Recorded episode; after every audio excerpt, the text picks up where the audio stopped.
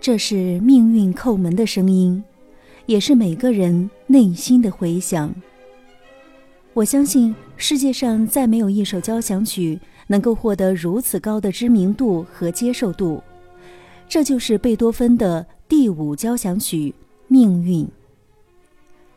恩格斯说过：“要是没有听过这部壮丽的作品，那么你这一生可以说什么音乐也没听过。”命运交响曲代表了贝多芬的精神，也代表了人类永不向自身妥协的力量。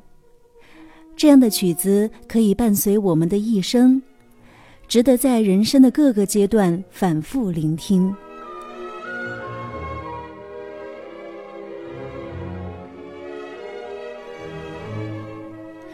贝多芬的生活一直不太走运，在创作这首第五交响曲的时候。他的耳聋已经完全失去了治愈的希望，而他的热恋情人也因为门第原因离开了他。再加上当时的德国正处于一个令人窒息的封建时期，一连串的遭遇让贝多芬备受打击。但这位坚强的音乐巨人并没有屈服于命运对他的捉弄，即使耳朵聋了，也照样坚持音乐创作。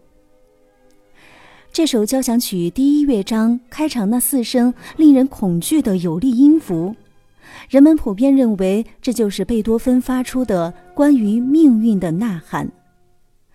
作品的这一主题贯穿全曲，使人感受到一种无可言喻的感动与震撼。可以说，这是一首英雄意志战胜宿命论、光明战胜黑暗的壮丽凯歌。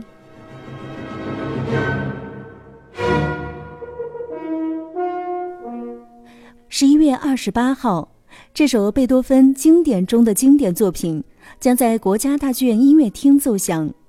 有着意大利交响乐鼻祖美誉的圣切契利亚交响乐团，将在艺术总监兼首席指挥安东尼奥·帕帕诺的率领下，以贝多芬的第二、第三和第五交响曲压轴纯粹古典，为系列音乐会画上一个完美句号。